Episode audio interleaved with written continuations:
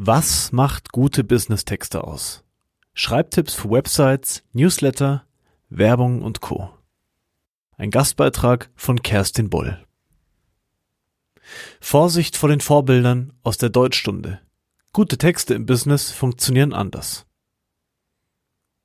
Du hast dich für einen Artikel über gute Texte im Business entschieden. Welche Erwartungen hast du? Immerhin, die Auswahl an Textformen ist riesig. Spontan fallen mir Dossiers, Fachartikel, Seminarunterlagen und Werbebriefe ein. Unter den Online-Texten stehen Newsletter, über mich Seiten, Landingpages, Anzeigentexte und Postings ganz oben auf der Hitliste. Texte unterscheiden sich in vielerlei Hinsicht. Was heißt also gute Texte? Die eine absolute Antwort kann ich dir nicht geben. Doch etwas lässt sich sicher sagen.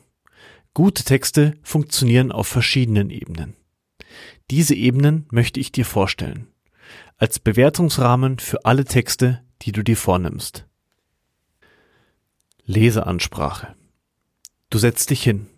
Du schreibst. Du investierst Zeit. Dafür gibt es einen Grund. Du willst etwas erreichen. Doch worum geht es dir? Willst du deinen Leser zu einer Handlung motivieren? Willst du ihn informieren? Willst du Interaktion und eine lange Besuchsdauer? Oder was ist es sonst? Deine Ziele beeinflussen die Art, wie du deinen Text am besten gestaltest. Motivierende Texte. Motivierende Texte sind verkäuferische Texte im weitesten Sinne. Der Abverkauf von Produkten und Dienstleistungen zählt eben dazu wie die Einladung zum Newsletter. Deine Haltung zum Leser. Prüfe zu Beginn, wie du deinen Leser ansprechen willst. Stelle dir einfach ein Zweiergespräch mit deinem Lieblingskunden an einem Tisch vor. Was passiert da? Tauschen sich zwei Experten aus und schauen sich an, wie gut sie zusammenpassen? Hast du etwas Neues für deinen Kunden, das du ihm zeigen willst? Ob Experte oder Visionär. Beide Rollen sind aus der Sicht deines Lesers attraktiv. Vermeide auf jeden Fall die Rolle eines Oberlehrers. Vorsätzlich tut das vermutlich niemand. Doch wenn du deine Leser fortlaufend auf Fehler und Unzulänglichkeiten hinweist, wirkt das sehr von oben herab. Lass deine Leser gut aussehen. Auch wenn du ihr Verhalten manchmal kaum verstehst. Sie tun es nicht mit Absicht. Ihre Stärken liegen eben auf anderen Gebieten. Der umgekehrte Fall, die Rolle eines Bittstellers, ist ebenso schwierig. Vielleicht gibt es Leser, die sich in ihrem Hochstatus bestätigt fühlen. Doch in vielen Fällen weckt der vorauseilende Tiefstatus Antipathie, wenn nicht Aggression. Spielst du mit? Zeige dich, dein Team und eure Motivation. Was hältst du davon, darüber zu sprechen, weshalb du oder dein Team euer Angebot so und nicht anders entwickelt habt. Was versprecht ihr euch davon? Mache dir bewusst, inwieweit du dich oder dein Team zu Wort kommen lässt.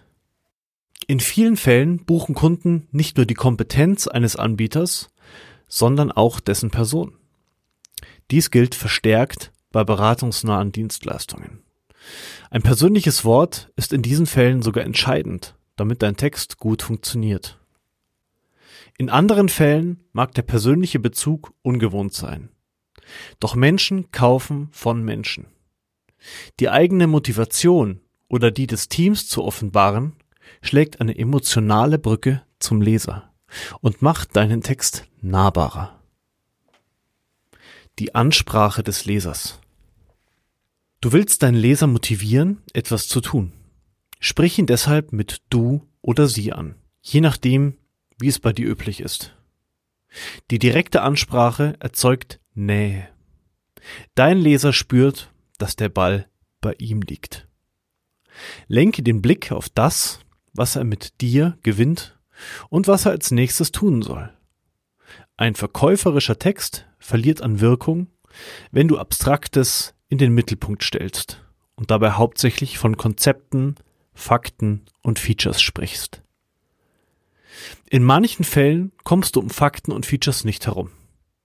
Falls das auch für dich gilt, mache dir den Entscheidungsweg deines Kunden bewusst. Zu welchem Zeitpunkt braucht er Fakten und Features? Und wann ist er so weit, dass er nur noch Ja sagt und den Kaufbutton drückt? Zu welchem Zeitpunkt welche Information passt, ist eine Frage, die bereits viele Autoren unter dem Begriff Kundenreise diskutiert haben. Eine tolle Einführung gibt es zum Beispiel bei Chimpify. Sprache, Stil. Deine Kunden kaufen Software, Beratung, Sportbekleidung oder anderes bei dir. Doch bei der Kaufentscheidung geht es nur vordergründig um die Dinge oder Leistungen. Die Expertin für Kundenloyalität Anne M. Schüller sagt, Menschen wollen sich glücklich kaufen. Sie spielt darauf an, dass Kunden mit Kaufabsichten mehr oder weniger bewusst eine innere Lücke spüren. Deshalb macht sie sich auf den Weg, um diese zu schließen. Nur in diesem Zustand sind sie offen für dein Angebot. Mach dir deshalb die Kaufmotive deiner Kunden bewusst und sprich sie darauf an. Worum geht es bei dir? Schützt du deinen Kunden vor peinlichen Fehlern? Sein Motiv heißt Charme. Schaltest du für ihn Gefahren aus? Dann geht es um Angst oder Furcht. Bietest du ihm Lösungen und Hilfen an? Deine Kunden erhöhen mit dir zusammen ihre Selbstwirksamkeit. Wenn du Wissen anbietest, will dein Kunde entweder die Nase vorn haben oder zu einer für ihn attraktiven Gruppe gehören. Bedürfnisse und tiefe Sehnsüchte stehen in Zusammenhang mit dem Wunsch nach Frieden und Harmonie. Und Bequemlichkeit versteht sich von selbst. Etwas Einfaches ist immer angenehmer als etwas Schwieriges. Eine bildhafte und anspielungsreiche Sprache ist bei verkäuferischen Texten erlaubt. Sie sorgt für die richtige Farbe. Hab keine Angst vor Adjektiven. Motivierende Texte müssen emotional sein, auch wenn du abhängig von deinen Zielkunden einmal mehr und einmal weniger Gas gibst. Aufbau, Struktur. Ob du einen Werbebrief oder eine Landingpage schreibst. Gerade bei den verkäuferischen Texten gibt es erprobte Vorlagen für den Aufbau. Mache dir das Leben leichter und nimm sie einfach. Sie führen dich durch die typischen Fragen deines Kunden, strukturieren deine Gedanken, sorgen für die richtige Struktur und helfen dir, an alles Wichtige zu denken. Sachlich informierende Texte. Informierende Texte helfen deinem Leser, seine Fragen, Ideen oder Probleme einzuordnen und sich ein Bild zu machen. Oft präsentieren sie praktische Tipps. Ihre Verkaufswirkung liegt darin, dich bekannt zu machen, dich als Experte auszuweisen und eine Sympathiebrücke zu schlagen. Deine Haltung zum Leser. Frage dich auch hier, wie du zu deinen Lesern stehst. Sprichst du als Experte von gleich zu gleich? Oder willst du Einsteigern etwas Neues zeigen?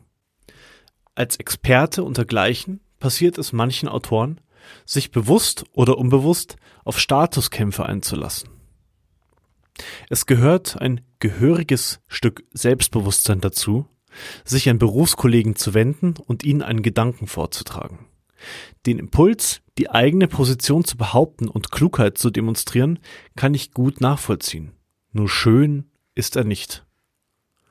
Vor Abwägen wie diesen schützt du dich, indem du dir vorab den Mehrwert deines Textes für deine Leser bewusst machst. Löse dich von dem Gedanken, die Bühne nur mit bahnbrechenden, neuen Erkenntnissen betreten zu dürfen. Ein Erfahrungsbericht zu einem Tool oder einer Methode, eine leserfreundliche Aufbereitung eines schwierigen Zusammenhangs oder eine Übersicht über Einzelinformationen und Meinungen sind wichtige Beiträge zur Diskussion. Wenn Experten für Einsteiger schreiben, geraten sie manchmal in eine einfühlsam vereinnahmende Tonlage, nach dem Motto Irgendwann machen wir alle Erfahrung. Irgendwann machen wir alle die Erfahrung. Auch wir müssen. Womöglich ist das Geschmackssache, doch bei mir löst so etwas Widerstand aus. Vielleicht nimmst du das anders wahr. Wie auch immer du dich entscheidest und was immer du tust, tu es bewusst. Auch bei informierenden Texten ist es eine gute Idee, sich selbst ins Spiel zu bringen. Zum guten Stil gehört es allerdings, deutlich zu machen, wo die Fakten enden und wo deine Einschätzung oder dein Kommentar beginnt. Auch wenn du ein persönliches Beispiel oder eine Erfahrung bringst, sollte der Einschub vor allem dazu dienen, den Zusammenhang zu verdeutlichen. Die Ansprache des Lesers. Informierende Texte erklären Konzepte, Technologien, Ideen oder Modelle. Das ist ihre Aufgabe. Der Leser nimmt die Rolle des Entdeckers ein und steht für einen Moment zurück. Kehre jedoch möglichst bald zu deinem Leser zurück und wechsle in die direkte Ansprache. Dies gelingt, indem du davon schreibst, was die Konzepte und Modelle im Leben des Lesers bewirken. Auf die Art erzeugst du Nähe und dein Leser nimmt deinen Text als spannender und persönlicher wahr. Sprache, Stil. Sachliche Texte können furchtbar öde sein. Es besteht immer die Gefahr, in den ungeliebten Behördenstil zu geraten, mit all seinen Schachtelsätzen, Passivkonstruktionen oder Ung, Heit und Kite-Endungen. So rettest du dich. Nimm Bezug auf das Leben deiner Leser, wie weiter oben erwähnt. Der Fokus auf die Leser holt dich aus den abstrakten Sphären zurück auf die Erde. Erzähle Geschichten und Beispiele. Ein Textaufbau nach dem Muster Story, Metaebene, Fazit erlaubt dir mehrere Abstraktionsebenen in deinen Text einzubauen. Er wird damit verständlicher, ohne banal zu wirken. Bei einem umfangreichen Text kannst du diesen Aufbau mehrfach hintereinander setzen. Schreibe einfach.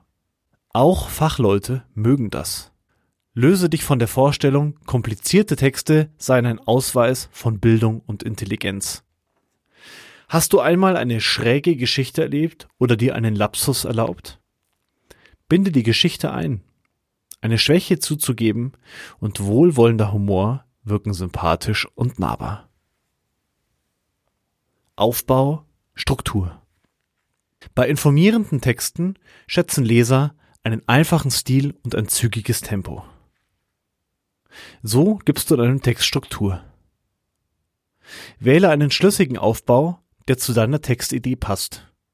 Es gibt zahllose Möglichkeiten wie Ausgangslage, Störung, Lösung oder Zahlen, Emotionen, Handlungen oder gestern, heute, morgen. Ich mag folgenden Aufbau. Worum geht es? Worum geht es wirklich? Hintergrund, versteckte Wahrheit. Das musst du wissen. Vorsicht. Fehler, Untiefen, Fallstricke. Überraschung, dein Vorteil. Mach es so. Mit diesem Aufbau führst du deinen Leser in dein Thema ein, ohne Schattenseiten zu verschweigen. Und du endest jedoch positiv und lösungsorientiert. Das gibt deinem Text eine schöne Dynamik. Denke an den Einstieg und ein Ende. Für informative Texte gilt, was du vielleicht schon einmal über gute Vorträge gehört hast. Sage zuerst, was du sagen willst. Dann sage es. Und dann fasse das Gesagte zusammen. Gib deinem Text eine visuelle Struktur. Sei großzügig mit Abschnitten und Überschriften. Aufzählungen versprechen knappe, verdichtete Informationen. Diese optischen Mittel helfen deinem Leser, die Orientierung zu behalten und geben ihm zugleich das Gefühl, voranzukommen. Nichts ist ermüdender als eine Bleiwüste ohne Ende. Alles dazwischen. Mit motivierenden und informierenden Texten habe ich zwei wichtige Vertreter unter den Business-Texten einander gegenübergestellt. Natürlich gibt es mehr, zum Beispiel Texte, die eine hohe Verweildauer sowie Interaktionen ihrer Leser bewirken wollen. Social Media Posts sind das wichtigste Beispiel. Social Media. Gerade im Bereich der Erwachsenenbildung nutzen Trainer, Berater und Coaches die sozialen Medien, um sich als inspirierende Gesprächspartner ins Spiel zu bringen und bei ihren Ziellesern auf dem Schirm zu bleiben. Dazu posten sie Sinnsprüche, Zitate und schöne Fotos. Das ist ein allseits akzeptierter Verhaltenskorridor. Doch wer in den Social Media wirklich erfolgreich sein will, sollte sich mit dem jeweiligen Algorithmus vertraut machen. Belohnt werden Interaktionen wie Kommentare und Likes. Neuerdings ist die Verweildauer des Lesers zum Thema geworden. Posts, die zahlreiche Interaktionen oder eine hohe Verweildauer erzielen, werden vom Algorithmus bevorzugt behandelt. Wer die Technik im Boot hat, muss noch einmal anders denken als bisher. Was bringt Leser und Follower dazu, zu interagieren und zu bleiben? Besonders aufmerksamkeitsstark sind Videos oder GIFs mit skurrilem, niedlichem, erstaunlichen oder peinlichen Inhalten.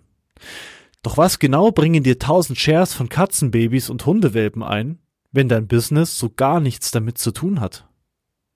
Social Media Posts im Business profitieren von Diskussionen um ein Thema, das Haltung einfordert. Fragen, wie die Follower etwas machen oder wie sie etwas einschätzen.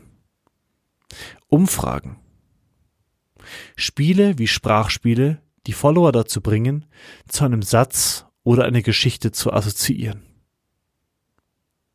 Blogartikel. Wenn du mit einem Blogartikel eine gute Position bei Google erzielen willst, schreibe leserfreundliche und nützliche Inhalte. So betont es Google in den eigenen Anleitungen. Dabei bleibt eine Menge ungesagt, wie etwa, dass dein Artikel an den richtigen Stellen Suchbegriffe haben und umfangreicher sein sollte als die deiner Mitbewerber. Linktipp. Du bist selbstständig und willst einen Blog starten? Lies mein Interview zum Thema Blog starten für Selbstständige auf wortliga.de. Lesesituation. Im Business lesen deine Leser, weil sie deine Texte mögen oder weil sie sich etwas von ihnen versprechen. Deine Texte müssen deshalb angenehm oder nützlich sein. Oder noch besser beides. Achte deshalb darauf, dass deine Inhalte in der Wahrnehmung deiner Leser Wichtiges ansprechen. Was banal klingt, ist manchmal gar nicht so einfach. Dein Blick als Experte kann von dem deines Kunden gehörig abweichen.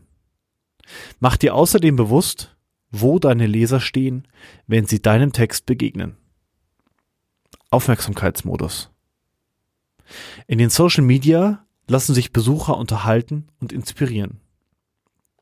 Sie drehen eine Runde und sehen nach, was es so gibt. Willst du sie aus ihrer zurückgelehnten, konsumierenden Haltung reißen, musst du sie mit starken Worten und Bildern reizen. Ganz anders ist es bei einem Nutzer einer Suchmaschine. Er hat ein konkretes Interesse. Bei ihm kommt es darauf an, dass du ihm präzise und knapp zu verstehen gibst, dass er bei dir bekommt, was er sucht. Wenn du an dein nächstes Textprojekt denkst, ist dein Leser im aktiven Such- oder im passiven Unterhaltungsmodus. Davon hängt es ab, ob du deine Überschrift eher nüchtern, generisch, an den Suchbegriffen deines Lesers entlang formulierst oder ob du mit deiner Überschrift etwas überaus Begehrenswertes in den Mittelpunkt stellst. Du kennst die Überschriften der Form schlank und fit trotz Pizza und Bier oder wie High-End-Verkäufer ganz leicht ihre Auftragsbücher füllen oder so sparst du jeden Tag 30 Minuten an deinem Schreibtisch. Falls du dich je über reißerische Überschriften gewundert hast, hier liegt ihr Geheimnis. Sie gehen darauf ein, dass dein Kunde in den meisten Fällen nicht auf dich wartet und dass du deshalb Hallo, hierher rufen musst. Entscheidungsreife. Auch für den Kaufprozess deines Kunden zählt der Aufmerksamkeitsmodus. Schon weiter oben hatte ich die Kundenreise angesprochen und mit ihr die unterschiedlichen Lesebedürfnisse deines Kunden. Wenn du deinem Kunden zu früh dein Angebot unterbreitest, noch bevor er sich sortiert und mit dir vertraut gemacht hat, verprellst du ihn. Mach dir bewusst, in welcher Phase der Entscheidung du mit deinem Text deinen Kunden antriffst. Social Media Posts, Blogartikel oder Fachartikel sind in der Regel schwach im direkten Abverkauf. Sie sind jedoch gut darin, deinen Kunden zu ersten Schritten zu bewegen und ihn auf die Kundenreise zu schicken. Muße. Im Netz kursieren viele Fragen nach der Spannung in informierenden Artikeln. Klar, du willst deinen Leser fesseln, damit er bis zum Ende bei dir bleibt. Doch ob Hitchcock und Co. für deine Texte zum Vorbild taugen, hängt von der Muße deines Lesers ab. Es ist ein Unterschied, ob er sich am Sonntagvormittag in seine Wochenendzeitung vertieft oder an seinem Arbeitsplatz eine schnelle Antwort sucht.